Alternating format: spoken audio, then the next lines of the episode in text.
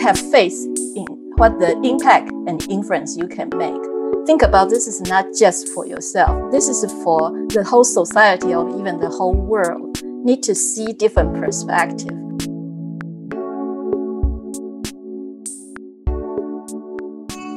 大家好，欢迎回到生技来一课，我是以望孟宪伟。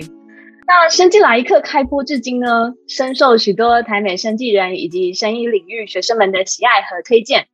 其中我们最常收到来信询问的问题呢，就是希望我们能不能做一集来分享剖析大公司及小公司的工作内容以及职业发展机会。今天生进来一刻非常荣幸邀请到一位重量级来宾，他在全球国际生医与制药界具有举足轻重的地位。除了拥有二十多年的 biologics development and biomanufacturing 的经验外，他更曾任拜耳制药公司的 senior VP，为该公司全球的前二十大主管，并且带领公司开发新兴蛋白质药市场策略布局。他就是周慧泉博士，Dr. Judy Chow。大家好，我是周慧泉 Judy Chow，很高兴来到生技来一课。谢谢周博士。首先，我要恭喜周博士带领的全新医药生技公司 Ohtru Bio，在去年底的时候来美国进行募资，成功获得 A One Fund 创投基金的 A 轮投资三千万美元。目前，全新医药生技公司预计在最近达成超过五千万美金的融资。通常来上生技来客来宾呢，我都会先用几句话介绍他们的学经历背景。但是今天我想要做一点不一样的事情，我想要请周博士来介绍自己，因为上次在 pre interview 时，我觉得你的经历实在是太精彩了。如果是我来讲的话呢，我觉得我会减损你故事的精彩度。谢谢伊万，太客气了。我是土生土长的台湾人，然后我在台湾念了台大医学院，后来到美国耶鲁大学拿到博士学位。那我的博士学位做的呢是神经科学。比较靠近是 cell biology 跟 biochemistry。后来我到德国做了 postdoc 之后，很幸运的第一个工作在 Harvard Medical School 拿到一个 research faculty 的 position。阴错阳差之下呢，在后来离开了 Harvard，进到了业界。那我在业界第一个公司就是今天的雅培 AbbVie。当时我加入的时候呢，那也很幸运，就很少人像我做的第一个 project 变成是一个 blockbuster drug，就是今天的 Humira。那 Humira 好像人讲说是人类史上最成功的一个药。那简单讲就是说它能够改变很多人的生命，一直到现在二十多年来都每年还是带了将近二十 billion 的收入。那这种事情不多。那所以我实在是很幸运，第一个 project 就是这个。后来呢，可能大家现在很不能想象，因为当时的 Abbott 呢，在做完这个药的时候，其实不太想要做 biologic，觉得可能不太会成功，所以那个时候我们整个公司的 morale 其实很低。当时我也利用那个机会呢，就参加了惠氏大药厂 Wyeth，那 Wyeth 今天变成了 Pfizer。嗯哼，我在 Pfizer 的时候呢，做了比较奇特的一些 innovation project，简单讲起来，等于是加速整个 bioprocess 的 development。到今天，这已经是一个 common practice。不过当时二十年前是很不寻常，说用一个 high throughput 的概念来开发 biologics。那因此我做的这个成果就引起了 Genentech 的兴趣，所以 Genentech 就非常积极的邀请我从东岸要搬到西岸，也差不多花了快要两年，给我各式各样的职位，我都没有被说动。后来呢，Genentech 就在南加州设了一个很特别的一个 cross-functional 的 department，等于是横向的，就是把它全部切起来，等于是在试验一个 idea，说用 project 的角度来做比较重要，还是用专业的角度来做比较重要。一般大公司对，就是每一个部门有它的专业，然后最后再从最上面来整合。那个时候他们就想要试说。把一个 department 本身就是有 little bit about something，然后看能不能比较有效率。所以我就因为这样的原因被说动，说好，那我就参加 Genentech。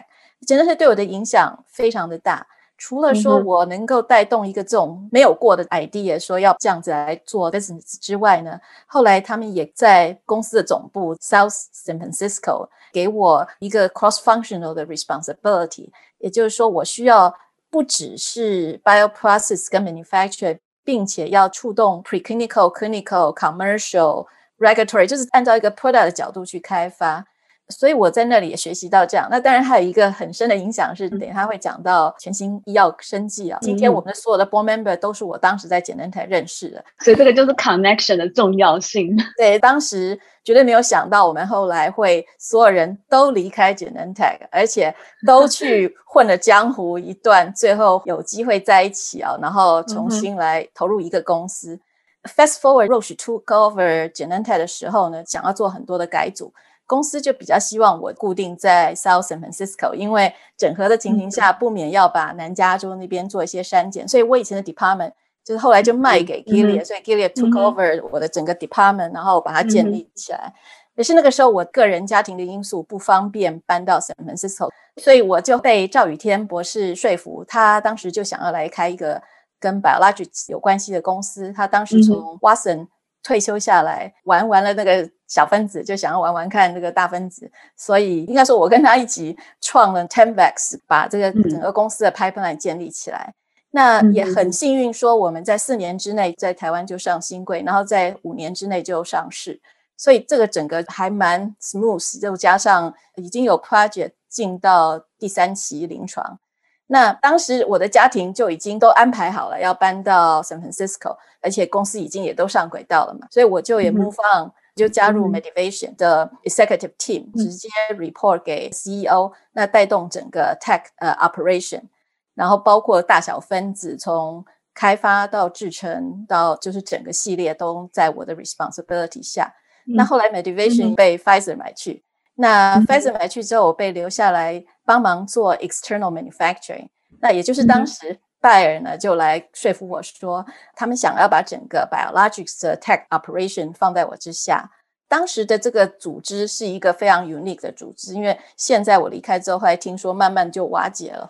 基本上就是整个 biologics 从 R&D 到 manufacturing 到 distribution，就是有一个 biotech company，然后包括 cell gene therapy，所有都在我的 responsibility 之下，嗯、所以是一个很大的 responsibility。就是我的员工在 peak time 的时候是有三千人，将近一千五百是在美国，然后另外。将近一千五百是在欧洲，然后分散在三个德国不同的地方，跟还在 Switzerland，还有一个 site 是在 Italy。所以其实比较大的转捩点，应该就是发生在二零一九年的时候，全新医药，这当时就已经有杨玉明博士在做独立董事。那在那一年的时候，也是公司该转型了，所以就邀请他担任董事长。那他就也想到说，应该也需要一个新的 CEO。所以他当时就来说服我，他也花了很多很多的 力气了哈。那终于被他说服的时候，我就在二零二零年的一月加入了全新医药生技，担任 CEO 跟 President，而且也是董事。讲起来，呃，一般很客气说很精彩，可能是因为有点太长了，所以可能让我自己讲比较清楚一点。嗯，周博士太谦虚了。我想要请问的是，您在 Bayer 当时已经是前二十大的主管了，那为什么会突然想要加入全新医药呢？这个问题很有趣。刚好在二零一九年那个时候，我很幸运，在短短的这样子加入公司还不到三年，就被 promote 到等于是在下一个阶段，哈，那就是前二十大主管，然后又已经被 lined up 说当我老板的这个 successor。我觉得其实当时就对我一个很大的冲击，我就问我自己说：“这个真的是我要的吗？”那加上 Bayer 的 culture 呢，跟一般美国的公司有一点点不同。美国公司如果说真的这样 promote 你，嗯、大概前面已经 career conversation 很多了。那这个是完全冷不防的突然出现了。他们有一个很大的假设，说所有人都会想要这个 job 啊，嗯，所以。我想贝尔就顺理成章会觉得，我就应该是觉得非常的感谢跟 grateful。可是其实当时我觉得有点讶异，跟真的是会问自己说，是不是这是真的我想要？嗯那当然也是差不多那个时候，杨博士已经来跟我说过，说他希望我加入全新医药生技接 CEO 的工作。嗯、我整个的醒思是说，第一个我先讲贝尔这部分，那我觉得我蛮清楚知道这不是我所要的。我会觉得，要是我真的变成 Bayer 的 CEO，是不是我就觉得非常 happy？那我认为不是。那 Bayer 实在是一个非常好的公司，真的。可是我会觉得说，我会要做的事情，就是很多都是在掌管 business 的 process。也就是说流程啊、嗯、管理这些事，而不是真的在 drive close to innovation 跟 science。所以我觉得最后我大概不会很 satisfied、嗯。然后，而且我一定为了 be a very responsible person，、嗯、会很尽力在做 something。所以这是我觉得我迟早我是要离开 Bayer 的。那所以，如果我觉得我迟早要离开的话，那我到底是要做什么？我觉得在我的整个 career 里头，要是有什么小小觉得 unique 的地方的话，就是在一个没有的情形下，把事情造成能够发生，而且很快的能够冲上去，制造一个像我的讲法，就是一个 delta phase，一个斜率很高的这一点。所以我觉得，如果有一个像这样的工作，我可以 make 的 impact 会比较大。所以简单讲的说，全新医药也许是一个事情，我可以 make 的 impact 比较大。嗯哼嗯哼，从刚刚周博士你的分享，我可以听得出来，回归科学、持续创新和帮助他人，一直是周博士你职涯热情的来源，似乎也是你做每一个 career move 背后一直不断问自己的那个问题。这些想法是什么时候在你心中扎根的呢？呃，谢谢。很高兴你 summarize 非常好，就是回归科学、持续创新和帮助他人。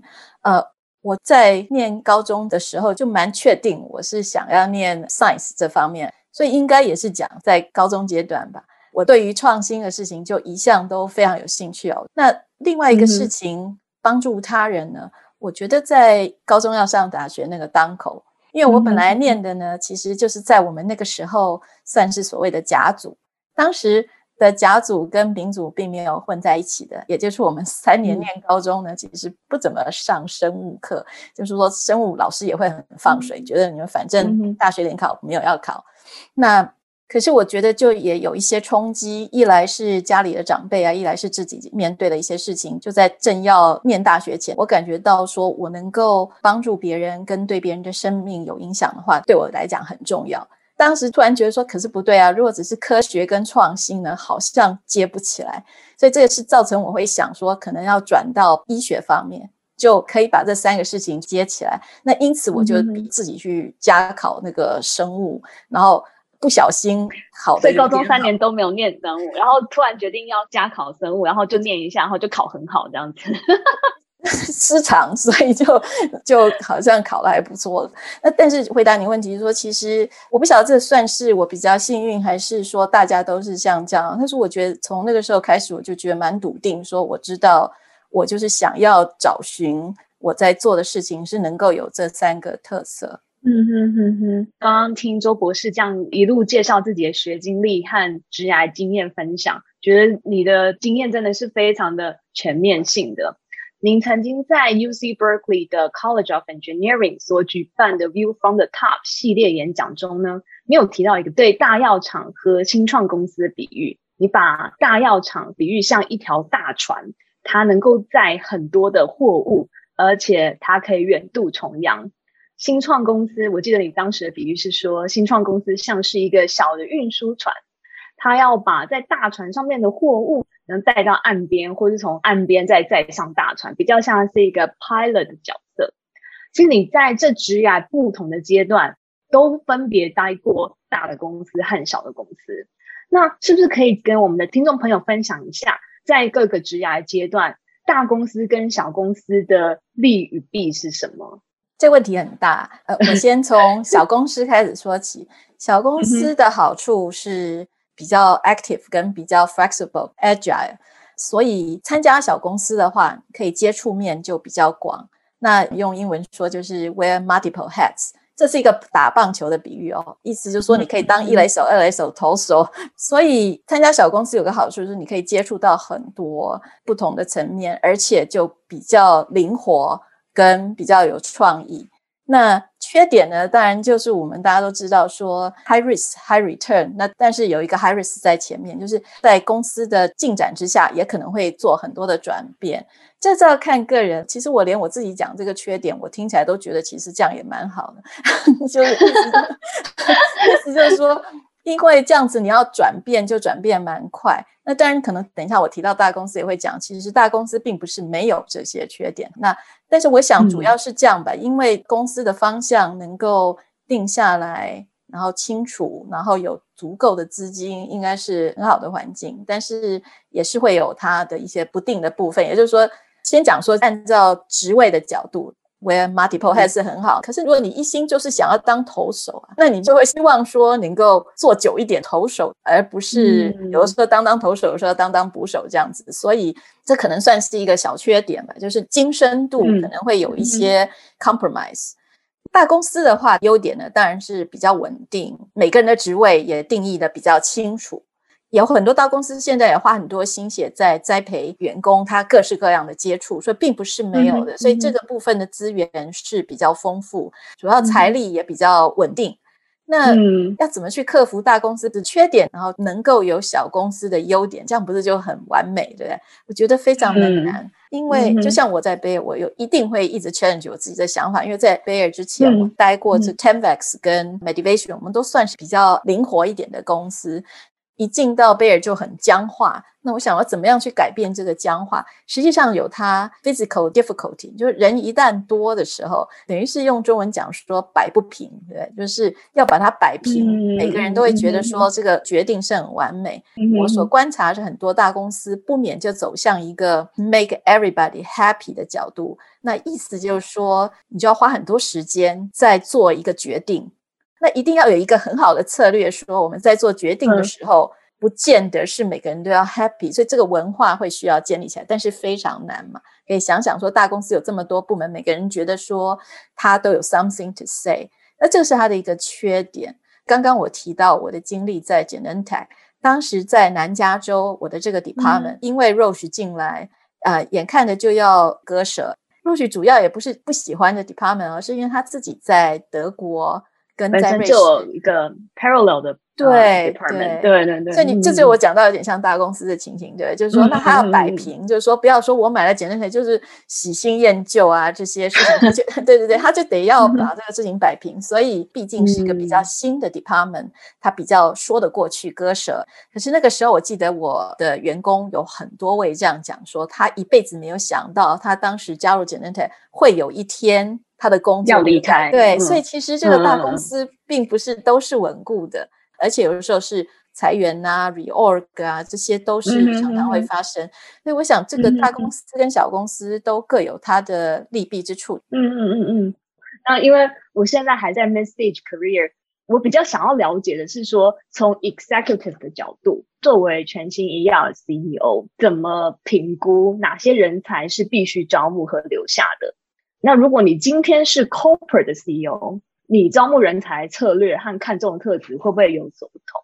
先回答这个问题，就是说是像我们刚刚讲了嘛，在小公司里头，就是棒球队好像只有五六个人，所以大家就要轮流扮演不同角色的话，那当然就会很侧重这个人他能够很活的运用他各式各样的能力，跟很快学习进到不同的状况。大公司的话就会讲究你的专业能不能比较专精。严苛一点来讲，大公司比较少会 hire you for your potential，他会 hire you for what you can bring to the table right away，这是一定得要的，嗯、因为等于说这个部门如果缺怎么样的人，那是定义的非常清楚，因此这个请来的人一定是符合这样。那小公司的话会看比较多你的 potential，所以我想这个也衔接我们刚讲到的优缺点。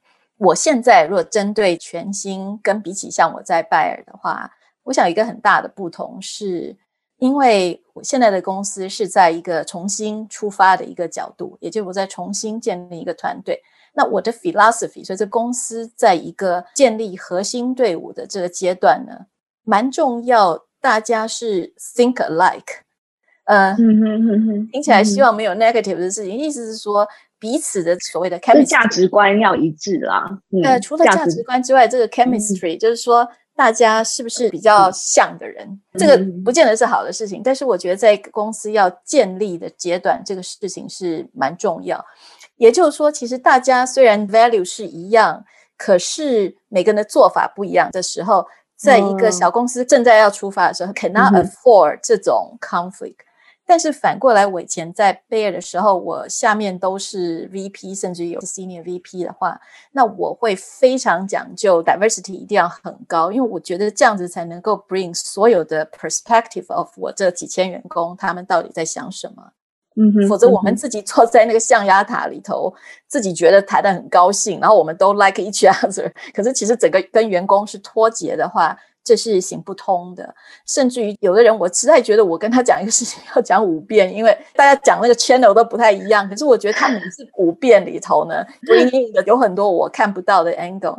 我反倒是会要聘请这样子的人，不是说现在就不需要，但是现在我们在要起步跟整个要飞起来啊，就像我这个斜率要很高，最好是大家一个事情你讲一半，另外一个人就已经心有灵犀一点通，这个是蛮重要。所以我在挑选的特质就会很重视，说我们大家是非常 match 的。嗯哼哼哼，你刚刚特别提到说你在国际药厂高层里面，你带领。很多不同 background、不同 profile 的一些高级主管，那我想要请问你说，你是如何在这样子以一个白人男性为主的国际药厂高层里脱颖而出，然后成为具有影响力的女性高阶主管级的领导呢？不敢说我脱颖而出啊，那只能说我怎么样给自己一些信心。我想贝尔是也稍微比较极端一点哦，因为贝尔是一个相当保守的公司。前二十大主管只有一位女性，一百大主管的话也只有两位女性，所以其实我常常开玩笑说，我们高级主管在开会的时候，我们很方便。那个中间休息上厕所的时候，我们那进出厕所很多，然后那个男性主管在那一直在排队。人家跟我讲说，你会不会觉得很痛苦？我说不会啊，我有 benefit。我就说，我说在别的公司可能不会这样这样子开玩笑。那先放一边的话，就是说很多人会给。这样子的 question 跟 answer，就是一般女性会说 focus on what you can bring to the table。那我也会 echo 这句话，但是我觉得蛮重要的事情是在二零一八年的时候，呃，也就是我得那个 most influential woman in business，在我的演讲，那我讲的最后那两句话就是说、嗯、have faith in what the impact and influence you can make。 我觉得这是一个很重要的事情，但也许 translate 就是 what you can bring to the table。可是我觉得有一个 face of the impact and influence you can make 很重要。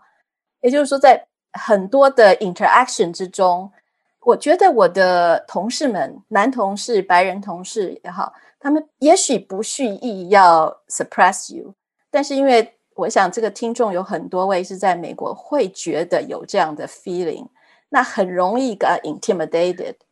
很容易，那可是我觉得很重要，就是要有这个信念跟这个 faith，说 the impact 跟 influence I can make，那 focus 在这个事情上，你就比较释怀，因为你不是在 promote for yourself，你在 promote for something should be considered。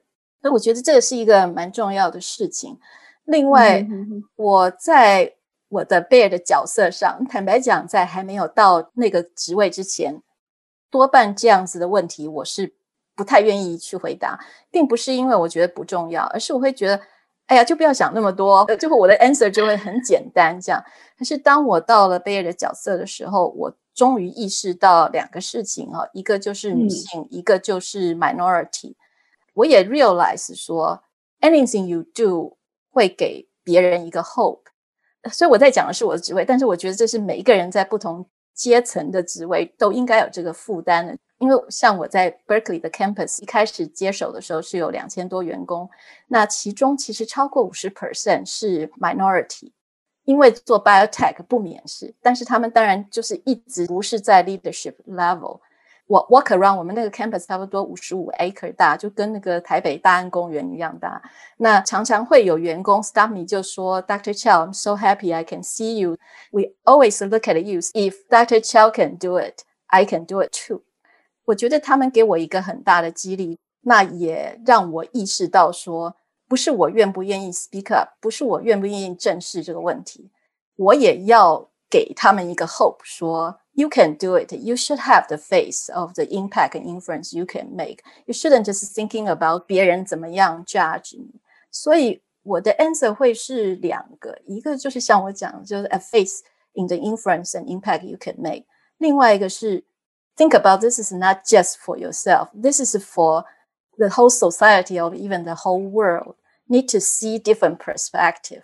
那如果我们每个人都从我们自己的角度觉得啊，算了算了，没关系啦，什么反正就不要理他或者什么什么，我觉得这个世界永远都不会改变。所以也要 take 我们有一个这个 responsibility。那当时我也因此就会比较 speak up 去强调这个事情，in a way 让所有人可以感觉到他有更大的自信，可以 speak up。这这是不是只有女性，也是 minority，也包括很多我们的生活中的一个 unconscious 的一个 bias toward 这个弱势的一个、嗯、一个 group。嗯哼，你刚刚有说你在 Bayer 当 senior VP 的时候，你其实有花了蛮多的时间和精力去 convince 你的老板，去 convince board member 能够投入更多的资金到你所策略布局的研究方向。可不可以请你跟我们分享说，你是如何 manage up，如何去 convince 你的老板能够相信你的策略和眼光呢？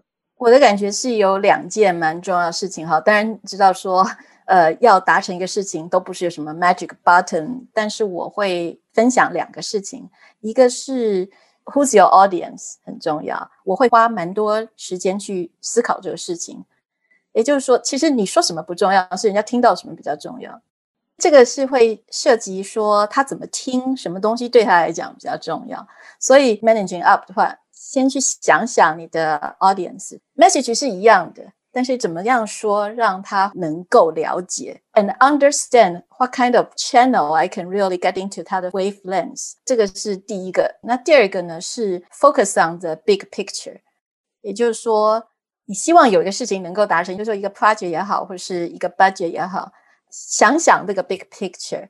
什么样是对公司是最好？从那个角度开始出发，大家就 align on the same thing，focus on that. That's most important. 我觉得当我很 focus 在 something，I'm not shy to speak up。因为我记得有一个 occasion，就想要分享个小故事。我们的 senior manager 就其实是完全就是 decision maker，他是 above the president 要做 decision 的时候，他就开始破口大骂在提的一个案子啊。 那意思就是说，嗯、这简直是 ridiculous，跟他想的都不一样。你在 propose 这东西呢，他就是不会同意，unless across my dead body，就是就是说，即使他死都不会同意这样子。我就让他通通讲完，然后后来他就停了，我就跟他说，Doctor 某某，you are talking about the geographically、uh, the which you prefer. I'm here talking about what's best for the biotech business to be successful.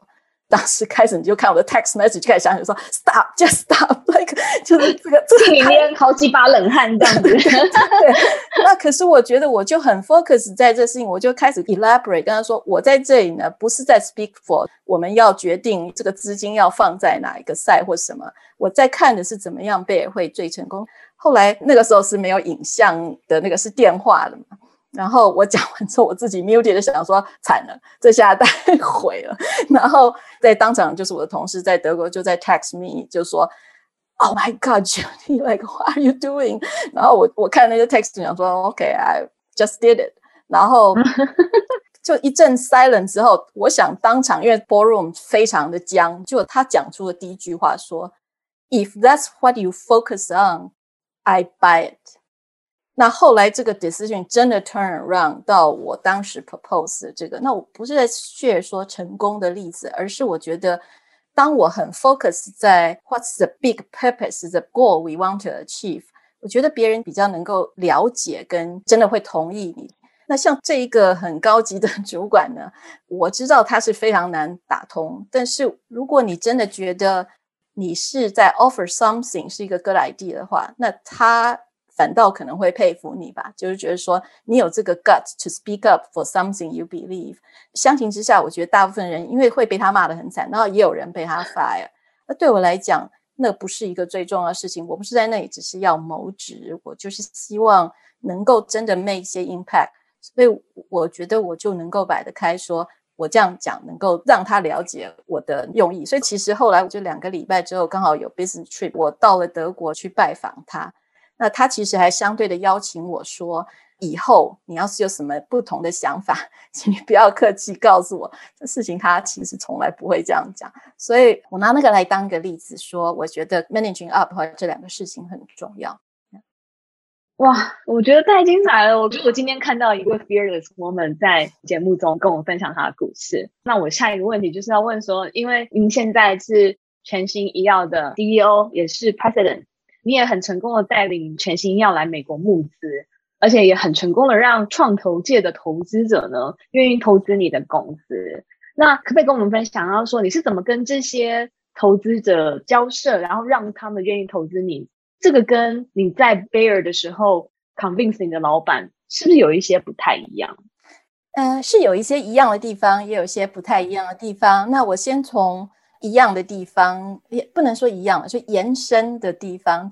因为在 convince，我觉得主要是像我刚刚讲的，是一个怎么去沟通的方式。因为我相信在听这个节目的人都是不会去 propose something 对公司不好嘛。那所以要怎么样去说服 managing up 跟 managing board，让他们能够了解为什么你会这样想。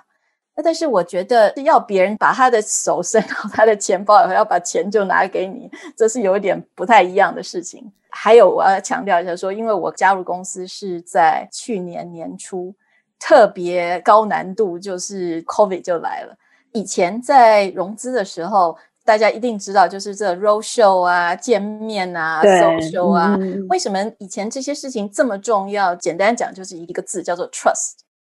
你在 build 一个 trust 嘛，就是人家要把钱给你，他总要看到你这个人，就是你在做生意也好，嗯、买东西也好，你相不相信这个人其实很重要。那我们现在在融资都是几 million、几 million 的事情，所以要 build 这个 trust 是非常重要。所以因此以前也不是大家没事爱 travel 跟爱 social，那就是说在融资的时候这是不可避免的一环，build that chemistry。讲到这个 COVID 高难度，就是等于我算是新手哈，是一个 new kids at the corner，大家其实以前没见过。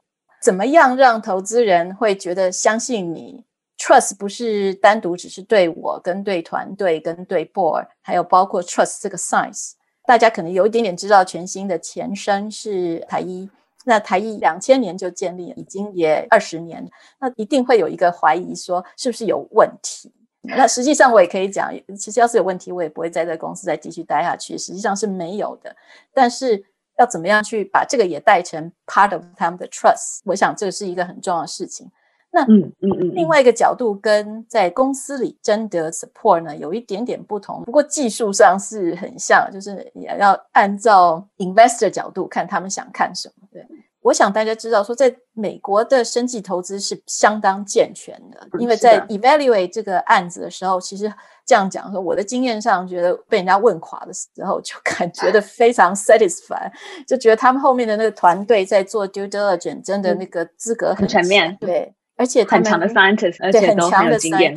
对，而且他们要是自己答不出来，都会后面有很多 advisor 是哪里哪里的 professor 什么，所以被人家说你不符合的时候，其实很多都是会觉得自己要检讨，这是没有错。但是其实也有一些是在财务上的角度的，就是说，其实不是所有最好的 science 就会被 approve，也不是最好的 potential of drug 就一定会受到 support。Investor 有他一些特色，就是他只觉得这个会不会很快赚钱，然后对他来讲的很快是什么？有人喜欢投早期的，就是说这个 idea 呢，然后他是等于赚那一段的。那有人是喜欢投中期的，就是说慢慢要打算公司要建起来的，就是还在 private stage。那有人是喜欢投 private 到 public，就是要上市，嗯，对。然后也会有人喜欢投，就是只是 public。所以这个事情。特别是在 COVID 之后，因为生计现在说实在真的是很夯，其实也涉及我最后要讲一个 point，就是融资这件事情策略要动得蛮快。光是最近呢，我看看这个趋势，然后我就想要改变策略。那其实连我在我的团队都有点快要晕车。那我的预估了哈，那包括其他生技界的跟我差不多有经验的人都会认为说，这个大概是会 stay 一阵子嘛，因为大家都意识到说。嗯以前大家都最爱投的都是 high tech，所以 high tech 公司就是养的白白胖胖的。然后以前还有另外一个事情，对于我们做生技跟制药，在美国整体讲起来，比起制造业跟 high tech 呢，是一个大家比较。不 favor 的一个 business，因为总是印象很差嘛，觉得说我们都是在趁火打劫啊，人家生病啊什么什么，然后一天到晚在查说你多少钱是花在什么事上。我是真的觉得其实这是非常不 fair 的，因为我们都知道一个药要开发是将近快要十几二十年，然后成功率又不是 guarantee。然后对人的生命的影响其实是非常大的。但是以前的印象，大家宁可 iPhone 一直到 iPhone Eleven、Twelve、Thirteen，觉得 这是很值得，对，觉得他的生活这样子实在太棒了。去支持生技制药业去开发对 health 的 improvement，对他来讲好像没有那种感觉。但是我觉得现在 COVID 造成大家一个意识到说不对，就是其实 healthcare 是 under investment，对，所以这也许是一个好的现象。那所以最后 wrap up 说对 investor 的话，我觉得也要能够了解这个趋势，顺应这个趋势，能够掌握住时机，然后 ride on it。嗯哼，那不好意思问一个题外话，你觉得这样子热潮会持续多久？这个没有这个正大的，也是我个人想要知道。我其实不知道，但是我觉得应该会还有一阵子吧。哈，生技界很有出息诶，就是在这么短的时间之内把疫苗弄出来，真的是刮目相看嘛。大家会觉得说这个东西可能要磨很久。嗯我没有 involve any 疫苗的开发，I personally feel very proud about 说这个真的就 show 一个 value，所以是这个事情我在那今年年初就很有感而发，在 LinkedIn 上 post 一个短文，那有很多业界的朋友都有很好的反应。我的 title 就叫做说 In biotech we collaborate and we compete。我的意思是说我们一定要 collaborate，然后我们也彼此 compete 之外，我们要 compete for 更多的 resource 进到 biotech。那回答你问题的话，我想至少会有一阵子，因为目前等于说交卷都交的还蛮不错吧。那个疫苗一个一个出来，治疗就是 therapeutic 一个一个出来。希望你们都觉得很骄傲，就是说，我觉得生技界是一个非常 missionary 的一个 field，因为每个人在这里都可以问得出来说，他知道他想要改变，对，而不是只是说我想赚钱而已，嗯、我想怎么，就是其实是一个非常 missionary 的一个 business。嗯、I am also not surprised 为什么我们的疫苗能够开发出来，因为。当时在这个中间，就说在二零二零年的时候，固然我个人没有直接加入，凡是所有参加的讨论，我觉得大家就是有一点在拼，看谁可以做比较快。可是也希望说，反正成功是大家一起成功。比如说 Pfizer 跟 Moderna 的疫苗上市之后，我有参入这种直接的 round table 的讨论的时候。针对说，哎，那你们最近有个什么 data 或者怎么说？大家就很认真在讨论这个 technical 的 issue。比如说，要是我是 Moderna，然后我遇到什么问题，我觉得 Pfizer 会花很多功夫，也想要了解这个，而不是说，哈哈，他们都不知道要怎样怎样，因为会觉得。诶，人家会遇到这问题，我们可能也会遇到这问题，或者就是大家会回到那个科学这一面，很正向的一个竞争，然后又相辅相成的一个关系。这是必要的呢，因为是一个很复杂的科学，嗯、所以就不太可能有一方可以全部 figure out，、嗯、所以你是一定要 be humble，因为这样子就是交卷也交的蛮好的，然后。资金真的是需要，不是说我们现在实在是太肥或是怎样哈。那就说像这样的情形，其实你不知道 Face One 它会好或是不好，但是你要是不放钱，它就一定不好。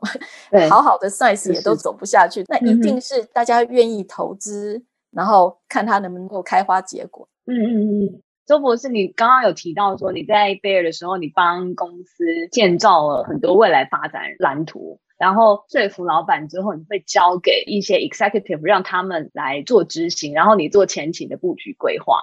我想要问你一个问题，就是说你是如何去 identify 这样子的人才，跟你一心，然后可以了解你的 vision，去帮你执行你想要的布局。然后下一个问题是说，因为我们每一个人的职涯中啊，多多少少都会遇到就是跳槽，或者是遇到公司 reorg 改组的情况。那像我们现在这个职涯 stage 的人呢，我们通常都是被动的去接受公司部门的重组啊、整合，所以我们就必须要主动的去适应这样的变化。那能不能也请你从领导者的身份跟我们分享你的策略是什么？嗯，这两个问题其实是相关哈。嗯，第一个先提到说，在 Bayer 的时候，有一半是所谓的 P and L，就是 Profit and Loss 的 organization，一半是 R&D。就先讲 P N L 的这个组织，就是比较像是 manufacturing distribution。那我常常给他们的一句话就是：failure is not an option，就是你第一次就是要对，那你就是把所有事情都要计划得非常好，就是 about execution，就是把它给做好，那就不能失败。所以我会寻找的人才是执行力非常高，跟非常缜密计划，然后在这个 P N L 的 organization。是完全可以 deliver，说我们今年预估我们能够达到怎么样的目标，一定会达到这目标。中间要是有什么困难的时候，还有办法能够解决，然后把它给执行出来。但是在我的 R&D 的这部分呢，我 always say failure is always an option。我很深恐有人太怕失败。我觉得要愿意说从失败以后去学习，然后去尝试，不管是主管也好，或者是说主要的 leader 也好，我觉得能够想他的突破，愿意去尝试，然后从失败以后学习，这是非常重要。就是 failure is absolutely an option。啊，如果他真的缜密到那种 每个事情就是天衣无缝的要去执行的话，我不相信是会成功。所以，嗯，我在建立团队的时候，就是把这个蓝图建立出来。像好比我们的 Cell Gene Therapy，专门找了一大堆这些，呃，我想现在的流行话叫做怪咖，对，就是常常有很多很奇怪的想法，说要怎么样去见他。然后，要是有新的比较大的 capital project，反倒我的领导是那种有很高创意力的，然后我可以 challenge 他说，我今天就只有三大原则，我这个厂要盖什么。那那很多人就说，那第一个跟第二个违反，第二个跟第三个违反，第三个跟第一个违反，然后你全部加在一起叫我们要做，怎么可能做得出来？其实最近也是刚好跟我以前下面的一个 VP 刚好联络，我就想起这个故事，就是那时候我们在要去柏林的火车上，然后他很不幸的刚好他也搭那班火车，然后我就跟他讲。说，我看你们最近画的那个东西，我不太喜欢。我觉得一定要什么，就是讲这三大原则，我都还记得。他就在火车上坐在对面，然后拿个电脑，这样人一直在冒汗，就是非常的紧张，觉得我要把他给 fire。那他最近跟我联络，所以在讲说，没想到今天我们已经开始在盖第二个厂，就是按照这样的理念。所以我觉得在创意这部分，真的是要找到特色，是愿意去尝试，然后愿意确认一下自己，并不是说那个 PNL 就不需要，但但是执行这个的特色其实是相当不同。然后第二个问题就 reorg 跟角色的扮演。先讲说 reorg 的出发点，通常当然就是说公司有怎么样的需要，嗯、那怎么安排每个人能够在这里扮演的角色？我想，如果从你刚刚提到说是一个从被动的角色要怎么样去适应的话，我我跳到你刚刚讲的这个情景，想想以前我如果面对这样子的处境。也就是说，我是被人家 reorg 的 哈。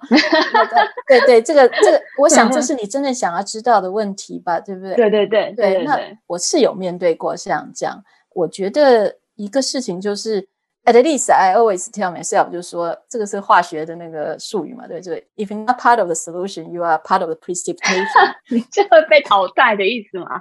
就是，你要你要是没有在 solution，你就会沉淀，对不对？所以第一个我的原则。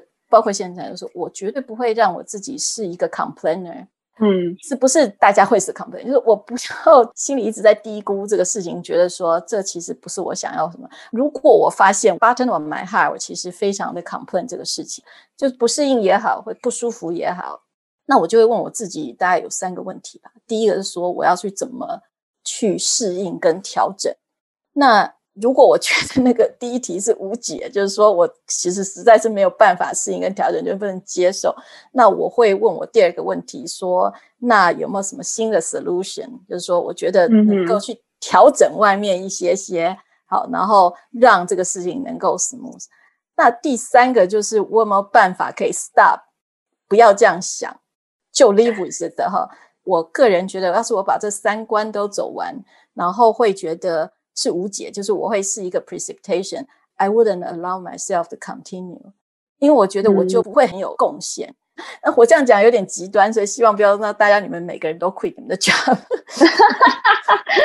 不会不会，可是我觉得我会 challenge 我自己，有没有把第一跟第二关都走到极致？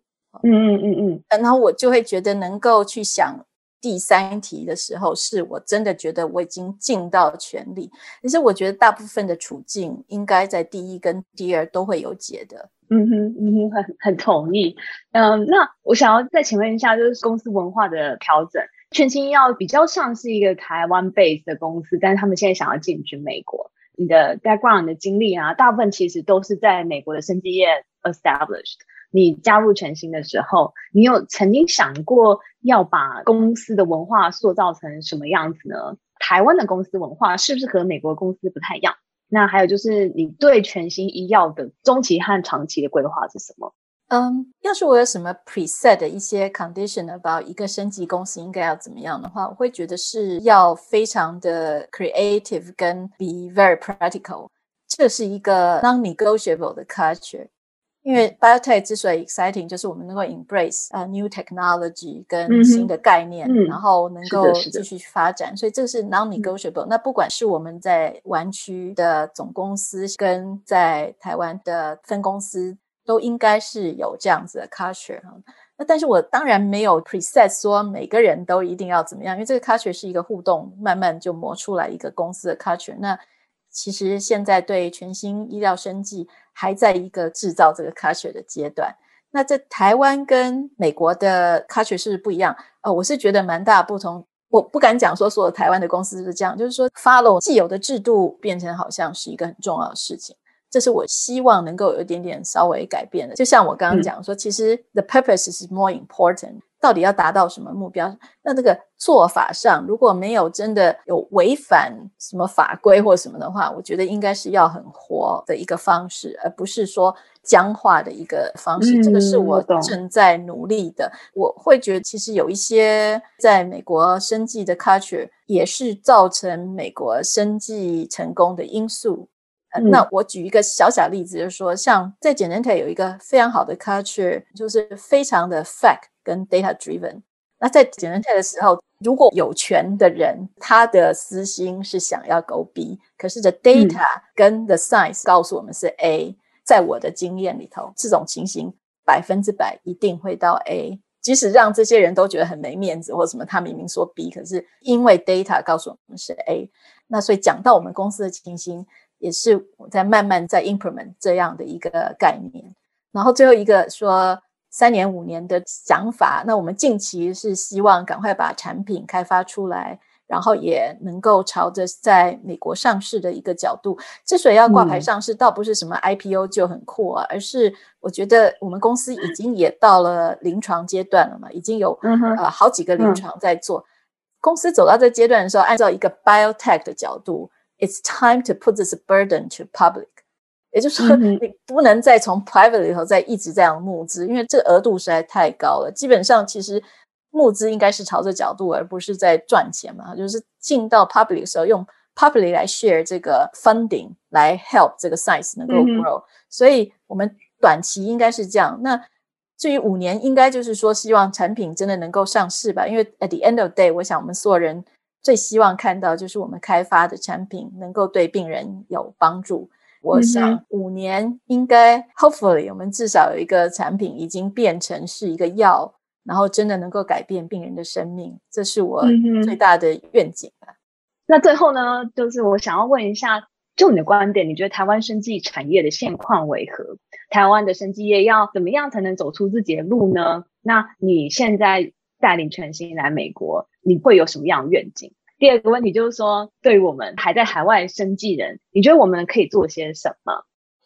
嗯，呃，第一个先讲说台湾的生计啊，那我其实有聊过，说我真的觉得我并不 qualified to make comment about 台湾生计应该怎么走。因为我真的觉得说，也蛮多人在台湾真的在投入在做这个事情。我真的觉得他们应该是 the one to make comment，说台湾应该怎么走。我个人不觉得我们身在海外的人去 make comment 这样指指点点。我不在指别人，我在说我自己。就是说我，然后 对，因为我觉得这样实在是很不 fair。因为我们也呃，至少我并不了解整个。的状况，所以要是有什么比较客观的角度能够看到的话，小小建议也只是说制度可以稍微再 flexible 一些。然后我以前讲过两个事情，就是一个就是比较聚焦一点，一个是比较务实。务实我倒是觉得台湾现在是慢慢是真的比较务实哈，就是说怎么样去把这个产业开创起来。但是我觉得聚焦可能可以再做一些整合吧。那这是我小小的建议。然后，台湾的生技产业该走出一个怎么样的路？美国的生技产业能够面面俱到，是因为它毕竟这个整个资源是非常大的。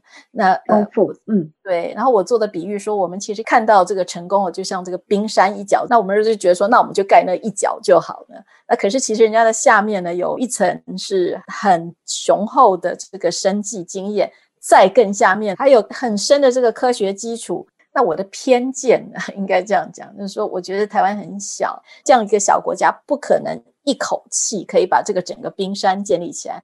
我倒是觉得说，盖个小冰山吧，这个比较专精一点的话，能够打出一个牌子，让人家觉得说，这个台湾还是有占一席之地。那一个很好的 model，其实另外一个概念是，因为我以前在贝尔，其实我的主要的 office 在 Switzerland。所以我常常观察瑞士跟我们一样是一个小国家。那我觉得有一点，瑞士很愿意做是一个字叫做 connect。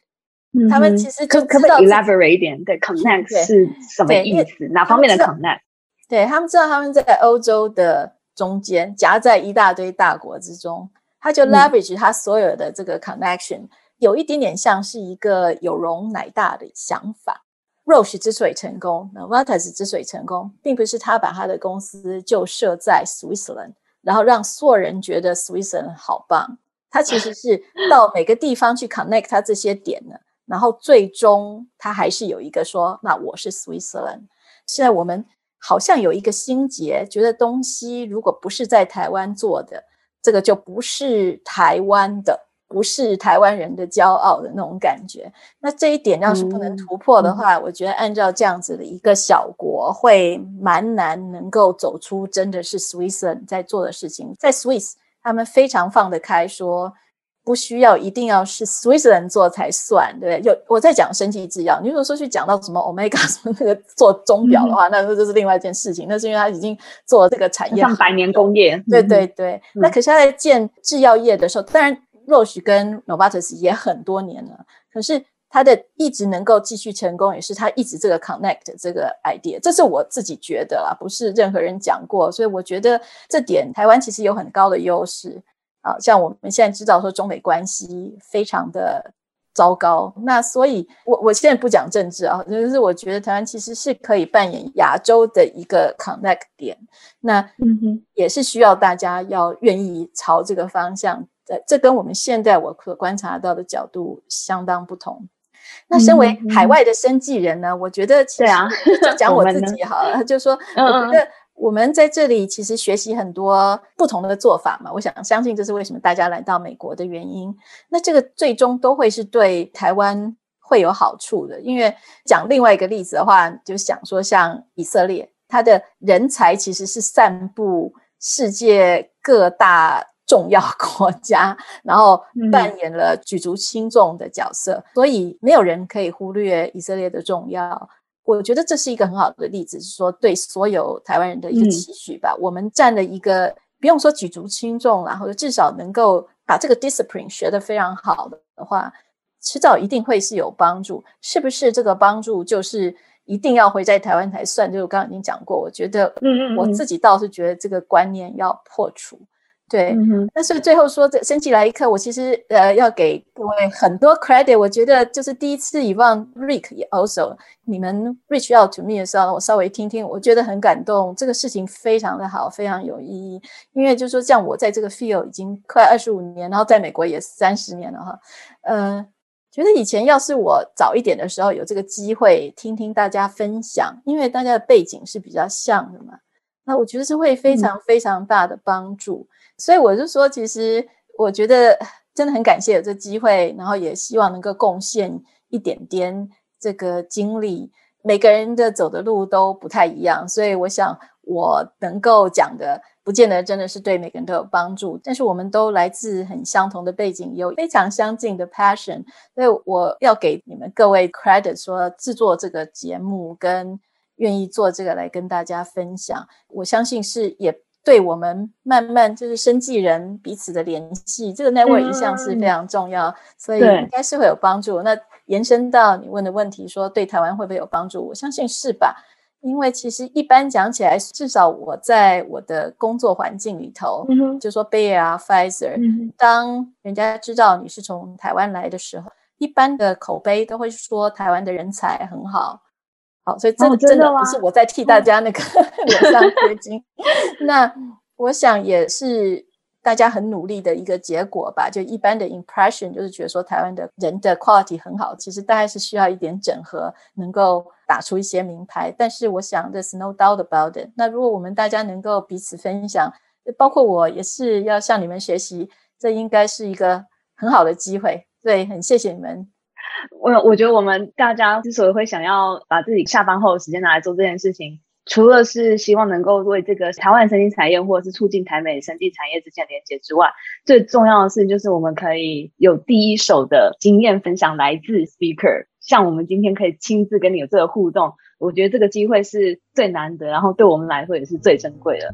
谢谢周博士的鼓励。接下来我们来预告下一节内容。下一集我们将邀请到目前在 Ambrx 安博生物担任 VP 的洪小玲博士，来介绍广大听众都很有兴趣的 Regulatory Affairs，一起来了解药厂法规事务部门的样貌。内容精彩可期。让我们一起期待由 Margaret 访问洪博士的内容，大家不要错过哦。那接下来我想要再 promote 一下我们的年会，BTBA 每年最盛大的 event 呢，就是夏季时分举行的 Annual Symposium。那历届我们都吸引了将近五百多人来到现场或线上，跟国际的台湾生技人连接互动。那今年我们的年会会在美国东岸时间七月十号及十一号于线上举行。届时，我们也将邀请这一季 Podcast 受访者来到年会，跟大家见面，提供和各位听众朋友及时的线上交流。如果你想要跟生技来一课受访嘉宾进一步面对面交流，敬请期待我们 Annual Symposium 的各项最新消息，一起来参加我们的年会。欢迎大家收听、订阅、分享我们的节目，给你身边所有的朋友。也不要忘记 follow BTBA 官网 triple w 打 btbatw dot org 以及 Facebook 搜寻 BTBA，就可以找到我们 Podcast 节目的最新消息以及 follow 我们的最新动态。如果大家有特别想了解的生技产业职位介绍，或者是美国生技产业的面向，也欢迎大家联系我们到 tmrbiotech dot moments at gmail dot com。或是传信息到 BTBA 脸书小编，我们都会收到每个大家提出的建议和鼓励。今天的节目就到此为止喽，我们谢谢大家的收听，我是以棒孟宪伟，我们下次见，拜拜。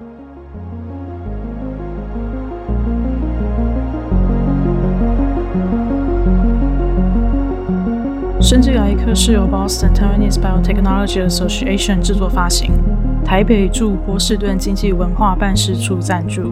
我们的制作人有范恩、Richard、Joe、Yvonne、Erica，还有 Margaret。